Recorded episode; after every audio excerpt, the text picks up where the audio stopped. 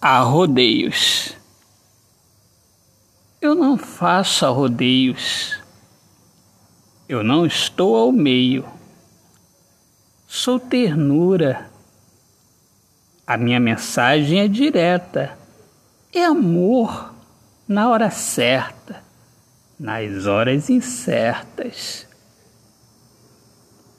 Eu falo que eu quero viver com você